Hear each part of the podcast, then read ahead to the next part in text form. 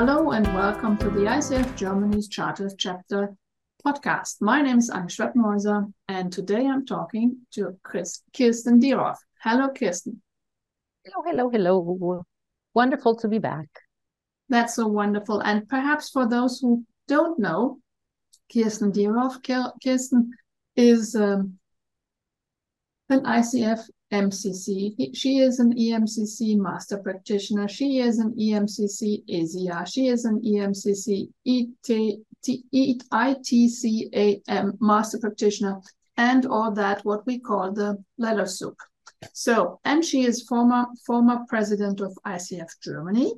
And in this um, function, in this role, we we together invented this podcast. So welcome back. Yay! And I hope I'll be in the role of interviewer soon again, as we are looking for English speaking podcasts. So, as you're hearing this, if you have an idea and want to do an English podcast, let us know. So, thank you. And today's our today's topic is um, solution focused team coaching. I suppose the people have realized that there is something that is called solution focused coaching. And perhaps there is a a certain approach that might differentiate the team coaching solution focused team coaching from the solution focused individual coaching. So what is this what you are specialized in and um, around this team coaching solution focused approach? So um, solution focused team coaching is like if we want to start with what the difference is to solution focused individual coaching, um, obviously you have much more chances and opportunities in team coaching than in individual coaching. And a lot of people say that team coaching is so much more complex than individual coaching.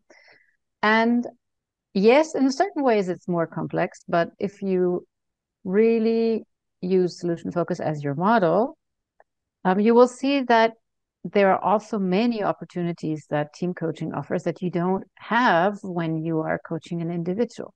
When you're coaching an individual in a solution focused way, you are always focusing on the interactions. You're focusing focusing on the interactions between this individual and their team and their family and their life and all of the other stakeholders around them. So you're never really just talking to an individual. You're always talking to this individual at this point in time with this environment, with these people around them. So solution focus is very holistic if you want to be using that language.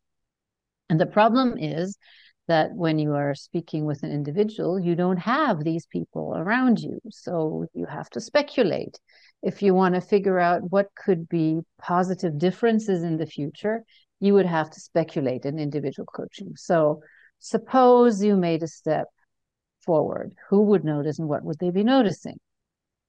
In team coaching, you don't have to speculate, you have the people right there.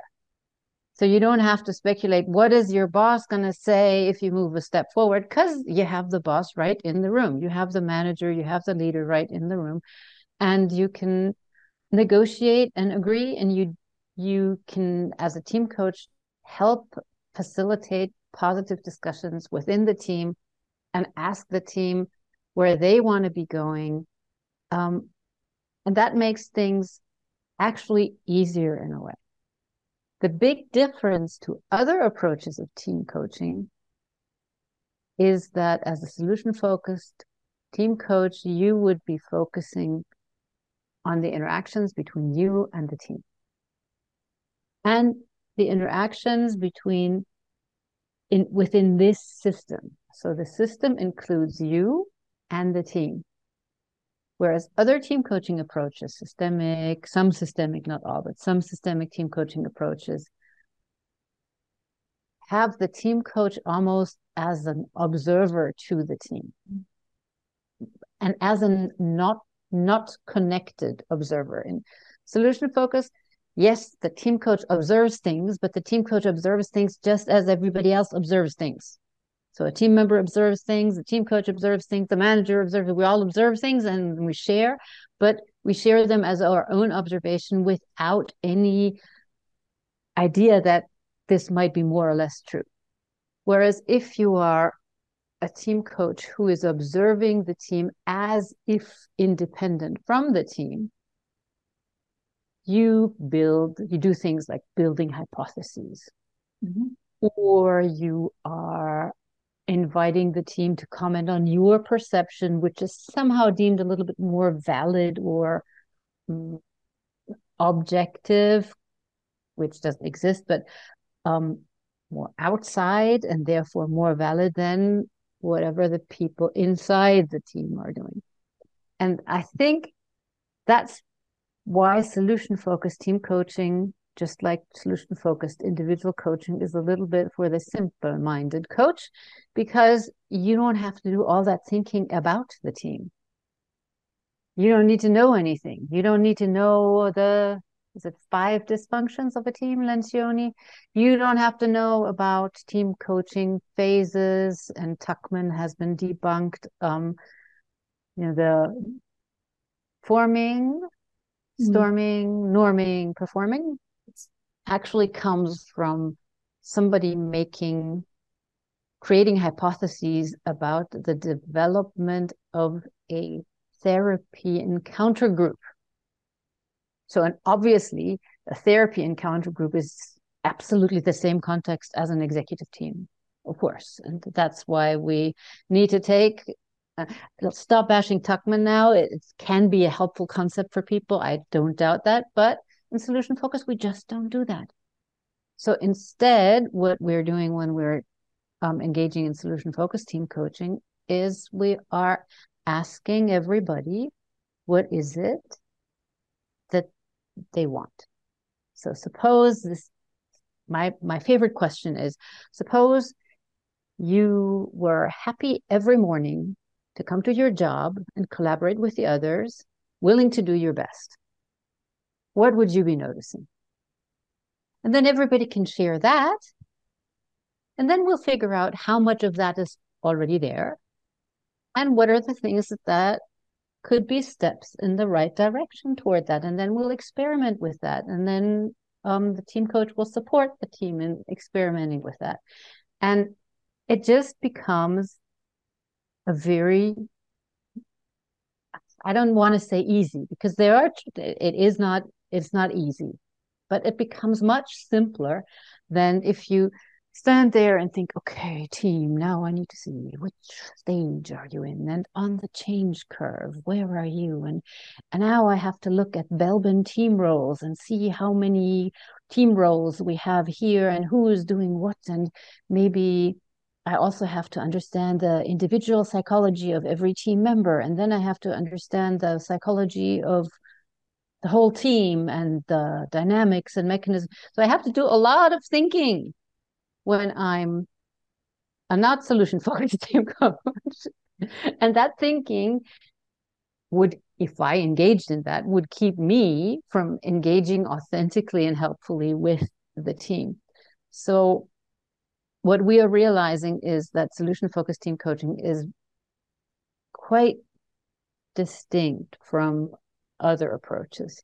Again, not to bash other approaches, we know that all approaches basically work well and um, I'm not saying don't ever engage with systemic team coaching or don't do Gestalt team coaching or don't do any of those things or CBT or whatever. Um, it's just if you want a simple life, maybe check it out. Long answer to short short question. I'm sorry. no, no worries, no worries. So what you're saying is um, that, and I'm I'm uh, stepping into the last sentence. Um, if you want an easy life, start with um, solution focused team coaching. Um, assumption you are a young, fresh coach, just um, ended your first coaching education and perhaps kind of a team coaching, coach training. And then you realize, oh, whoopsie, there are some concepts that might not fit. So probably there is the, the idea um, of okay, throw all of the away these hypotheses, throw them away out of your mind, and totally engage with the team that is curiously looking at you, hoping that you can find the, the solution for the Gordic knot or something like that. So, how do I know as a coach, as a beginner coach, that I can rely on the solution focused approach if I'm not so too familiar with that?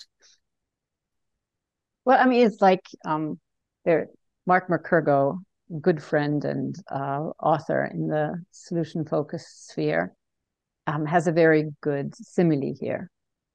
Uh, you see a grand piano.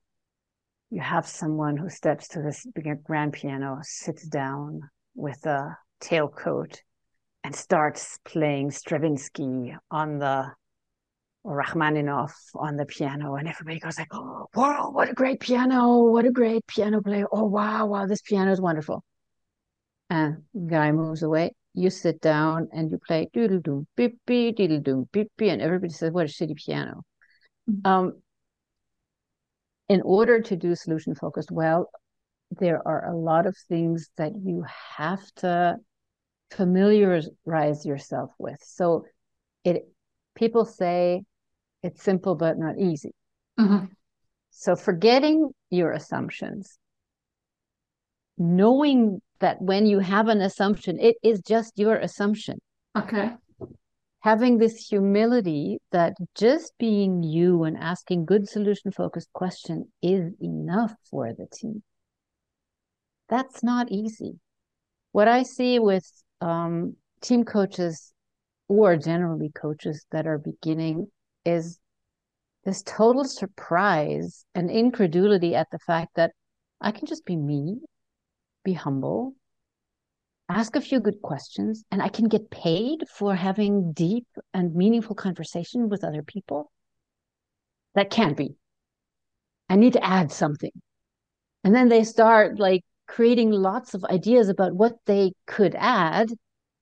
But actually, those things usually detract I just recently had a um I I lost I didn't get a team not a team coaching an individual coaching contract because um the other coach that was um in was offered to the client as a possible coach asked uh, basically said okay what we can do is we can do this test this diagnostic this this this. And the co- the client who was a, a young executive was like oh i can learn something about myself with all these tests and things. And good for him to choose this coach because apparently that's what he wanted. And as a solution focused coach i'm not offering that because we are working with each and every individual case and assume that it's different and support that client. And our our experience is that finding better not solutions solution is the wrong word but growing is much easier if you are working with the individual in a customized process than if you work with a standardized process that you basically push everybody through that you need. That's that's our experience. Of course, if you are somebody who does DISC and all these other things, you probably have a different experience. Again, I don't want to talk about quality, just about simplicity. So unlearning this idea that as a coach, in order to be professional, you have to add so many things. You have to bring things. You have to seem professional. You have to have tools and techniques under your belt unlearning that is difficult so you, you you'll not feel very professional your first five or ten team coachings because you'll just be a person asking good questions and you have to kind of make it click that that is valuable that is worth your the, the client's money okay so what you're talking about is that in a certain moment of a coach's development journey, of developmental journey, there comes a moment in which the coach probably thinks of, I am not good enough. or I need to put in some other things. And your solution is solution focused. just just um, forget all that stuff. Engage in the moment. Is it that? Yeah, engage with the client. Engage with what's happening right now. Um, trust yourself and the process, and of course, learn to direct your focus. That's the second difficulty in solution focus and coaching and solution focused team team coaching. A lot of what solution focused and narrative and, and um, other social constructionist approaches do is invite the clients to shift focus. Um, narrative uh, practice talks about decentered but influential. Mm-hmm. So I am centering the client, but I am still influential. And what is the influence that I am, um, that I have? Influence is to invite clients to change perspectives, to change their focus of attention in the way as to help them tell their stories in ways that make them stronger. So that's the mm, seduction we want to invite you to tell your stories so that you can grow.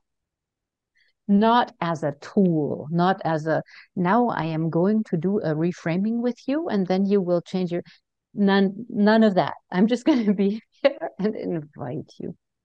And with that's where team coaching, I think, is more complex, actually, and really more complex because you don't only have to invite one person to shift their perspective, but you also have you have to invite many people to shift their perspective and not just the perspective of one individual to their life but a whole group of people to one another and for that it's very very useful to have to have learned how to direct the attention of people to what is wanted and what is already working well I can give you an example if you want, um, where, where it becomes difficult or can become difficult in team coaching.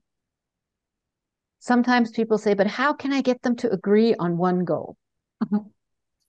Yeah, one person wants A, the other person wants B, and then they start arguing. Even worse is when you start asking them what the real problem is.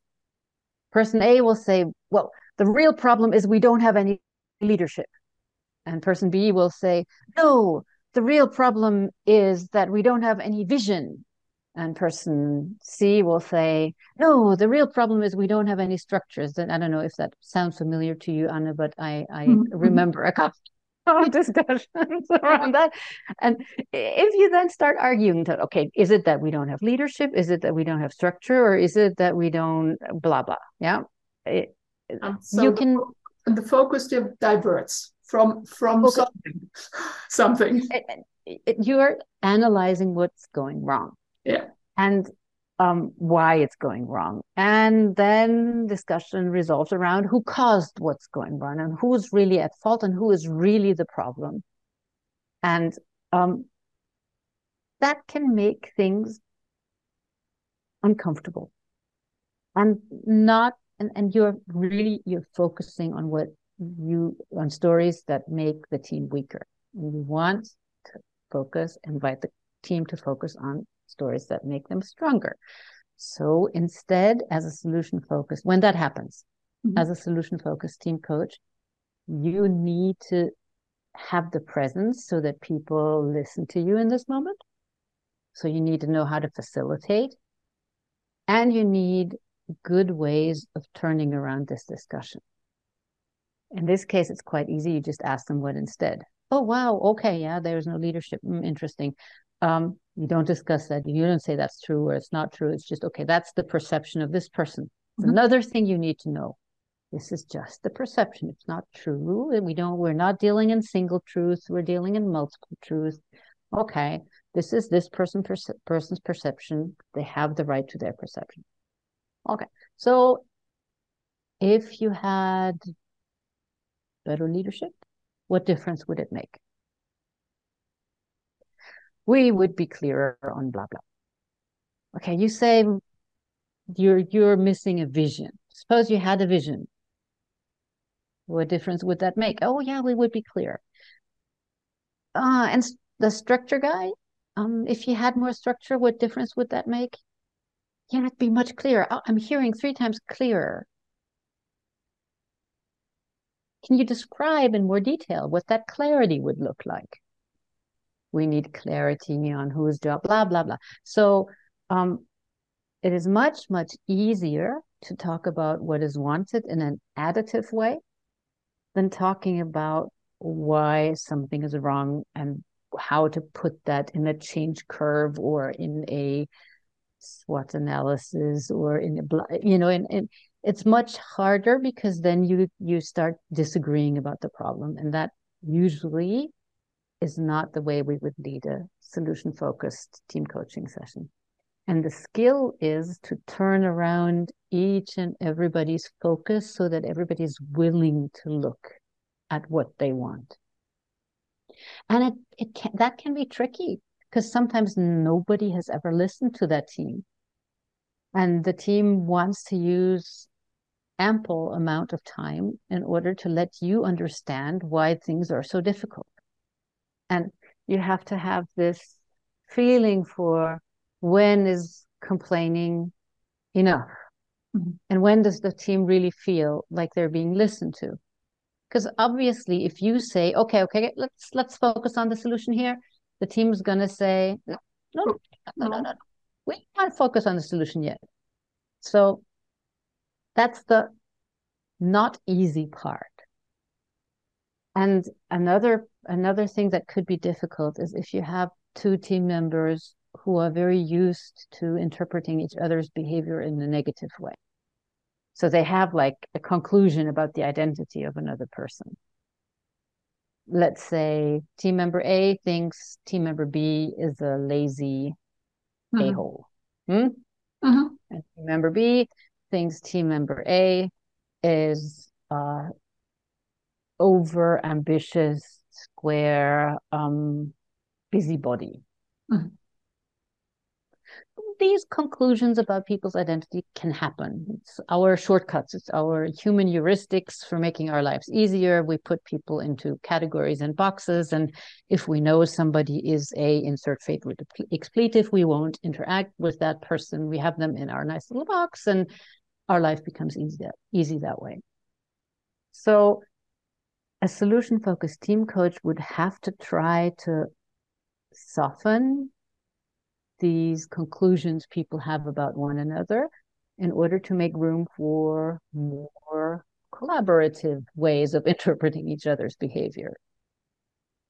And that's also not easy. So things you could do is say, oh, okay, so if person person A, if B doesn't produce or doesn't um, deliver results at a certain deadline, that that behavior causes stress for you. I'm not saying that the, the I'm not using the identity conclusion, but mm-hmm. saying this behavior causes stress for you. Okay, person B, not you know, causing stress for A, is that intentional? No, of course not. I'm so sorry. I didn't want to cause stress. Okay, so what needs to be happening instead? And then so slowly, slowly, slowly, you can make room for conclusions about each other that are more conducive to a collaborative and productive environment. And that takes patience and sometimes it works, sometimes it doesn't. And all the while, as a team coach, you have to hold on to this idea that you are doing a good job, that you're partnering with a client, that you are doing what is helpful to them, that you are worth your money. Because if you start doubting yourself, nobody is, nobody has, it's not good for anybody. Nobody's one. Team will think, oh God, who is he? Who, who, who's she? What's she doing here? She kind of seems to be insecure. And that's a negative spiral. So simple. Yeah. We basically asked four questions. Would you, what should be different after the team coaching? Suppose you had that, what world would be there instead? What do you already have of that? And what could be in next experiments? Four simple questions, solution focus. very, very, very, very simple. But the underlying assumptions of clients' competence, teams' competence, um, how to help people focus on stories that make um, the, that strengthen them. Those are all not easy, so I would recommend reading a couple of books uh, and following an experienced team coach, coming to a team coaching training, um, and trying not to learn too much about diagnostics. and um, assumption I came to you and I doubted myself as a team coach, and I came to you for super team coaching supervision. How would that work out? that's that's an added level of complexity because in team coaching supervision, people say that's so super complex because they think the team coach supervisor analyzes the team coach and the team coach analyzes the team and then the team coaching supervisor and the team coach together analyze the team who's not there and that makes life very complicated and solution focused supervision it would be about the relationship between you and me. Mm-hmm. And I would just explore with you what feeling, assuming that feeling confident is something that you would want. Just I would ask, okay, so what, what? Maybe the first question could be, what, what kind of relationship would you like to have with this not feeling competent? Mm-hmm. And it could be that you say, oh, well, I want to befriend it because I am sure it's also warning me to not do stupid stuff. Okay. But depending on what kind of relationship you want with that, we then do our four very simple and very boring solution focused things. Ask you to describe.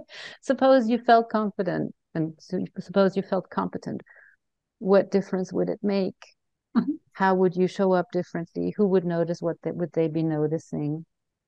What do you already know? What already works? And suppose you felt a little bit more confident and competent